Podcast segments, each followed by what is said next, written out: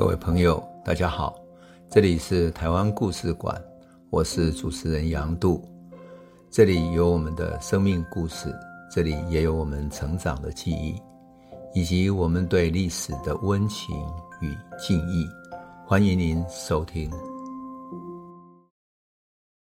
各位朋友，大家好，我们上次谈到了台湾农民运动，哈，从二零开始，那二零原来只是一个很安静的。彰化的农村，他为什么会开始那么强烈的反抗呢？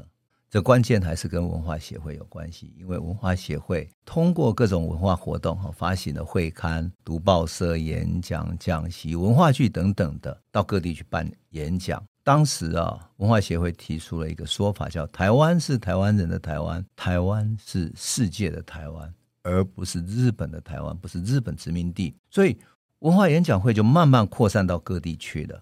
活动最高潮的时候，在一九二五年到二六年的时候，一年有超过三百场的演讲，所以影响所及，在一九二零年代后期啊，整个社会运动走向了大众化了。而二林本来是一个很安静的农村的小镇，大部分都是种甘蔗的哈。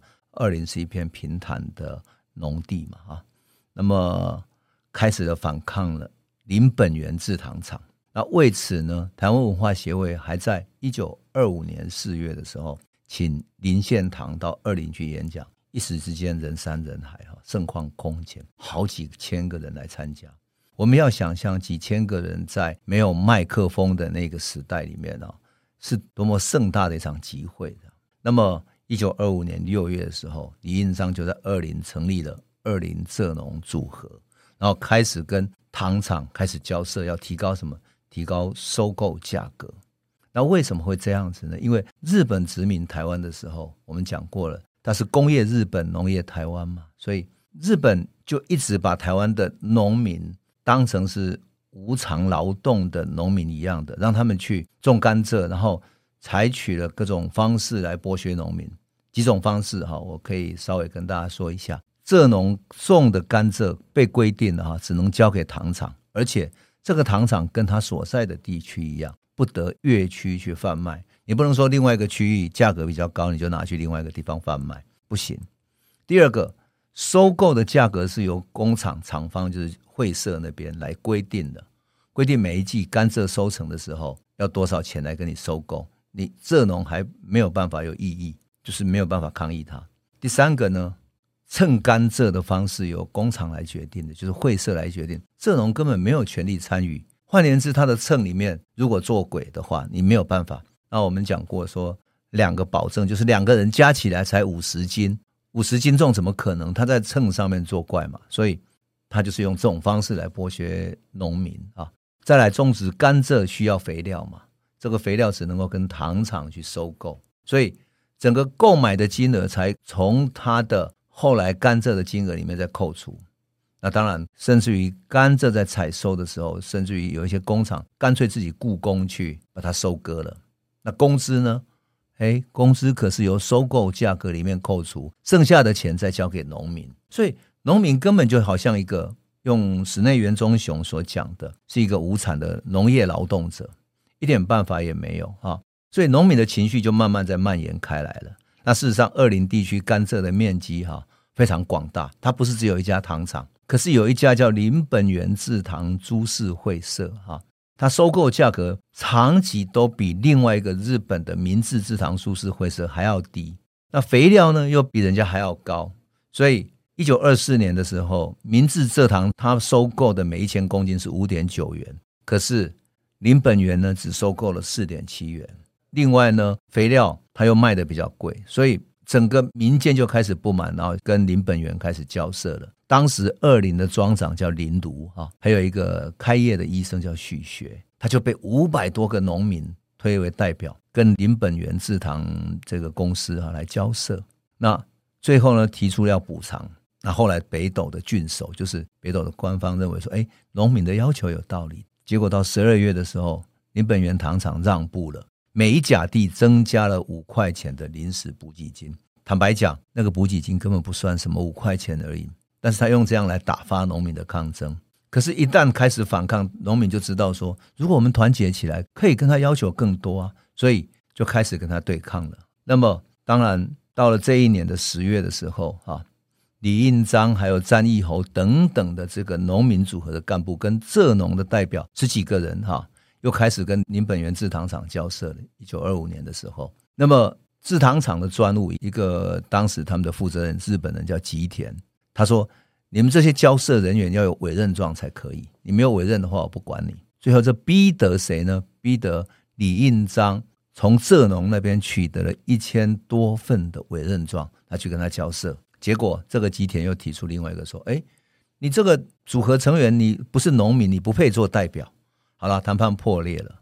糖厂的态度非常强硬，那农民就群情激愤嘛，准备起来抗争。那时候已经接近，因为十月份了，甘蔗要开始采收了。因为甘蔗过熟之后不采收也不行，所以。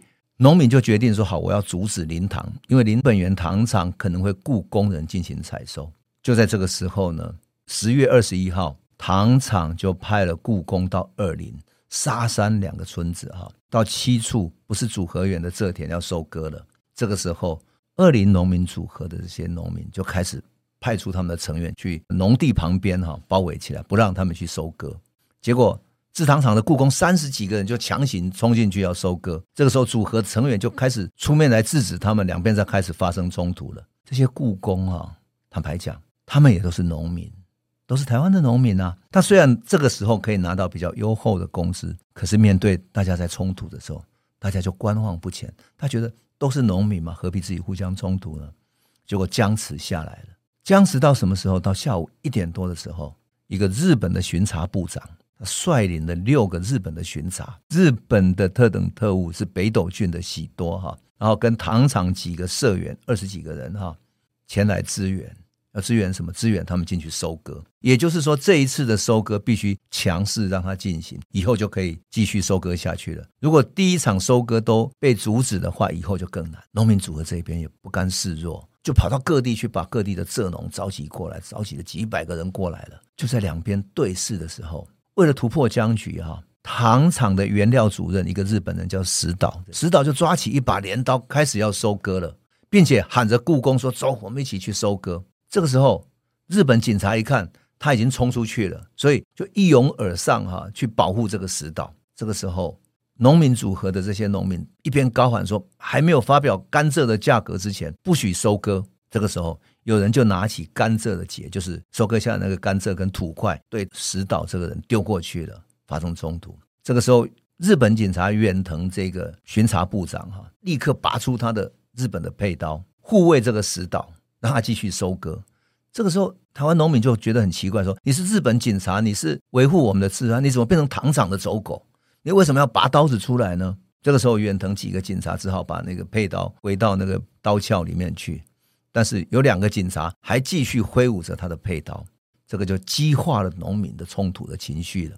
在两边冲突的时候，突然有两个警察的佩刀被蔗农从他身边抽出来拿走了。远警跟糖厂的人员看到非常紧张，对不对？也开始两边对立冲突，正在严重的时候，其他警察觉得这样冲突下去，他们的人太多了，不是办法，所以员警跟糖厂的人员赶紧就跑掉了。蔗农也看到事态严重了，抢了警察的刀子会怎么办呢？这个时候，其实那个医生，我们讲的摩托车革命之旅的李应章，他其实不在现场。他虽然是农民组合的领袖，但是他骑着摩托车去乡下出诊。他刚刚回到医院，结果所有的群众就聚集到他诊所，去跟他讲说事情就这样发生，怎么办？怎么办？他请求大家情绪先冷静下来。到了隔天早上，大批的警察就包围了李印章的诊所。立刻把李印章逮捕，并且收走了所有农民组合相关的文件，包括他们的委托书，哪一些农民来参加这些活动的。那除了李印章之外呢，日本警察也到各地去搜捕，搜捕九十三个农民组合的这些农民，全部送到二林警察分局之后，开始拷打，打他们，叫他们供出来谁是在幕后主使的。最后又转送到北斗的警察局关起来了。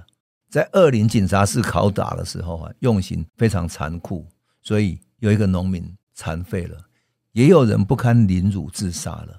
后来陆陆续续收捕，总计逮捕多少人？逮捕四百多个人。那被捕的人里面，其实有很多是当天在现场看热闹的群众，也不一定是农民组合的。所以最后逮捕到这么多人，其实就是要把农民运动压制下去。事件就爆发出来了。一爆发之后，日本本身有劳动农民党也知道这个事情了，日本的农民组合也知道了。当然，全台湾各地的农民也都知道这个冲突事件，所以日本的。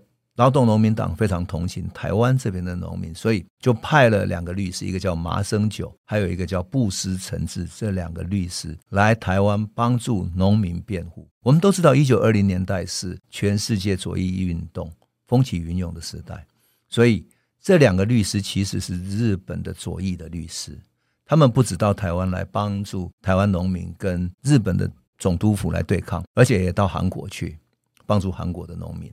当然，文化协会也派了两个律师来帮忙辩护，所以李应章跟二林农民的反抗，这种很激烈的蔗农的对抗，终于点起了台湾农民运动的火把。一种直接对抗的时代就从这里开始了。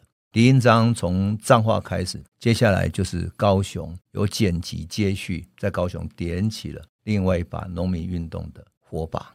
好，我们今天先讲到这里，谢谢。这里是台湾故事馆 Podcast，我们每周一、周五会固定更新新的台湾故事，请随时关注台湾故事馆粉丝页，按赞并分享。最后，我们工商放送一下：若你对本节目有兴趣，可以购买纸本的《有温度的台湾史》，更方便您阅读。本节目由中华文化永续发展基金会制作。连振东文教基金会赞助。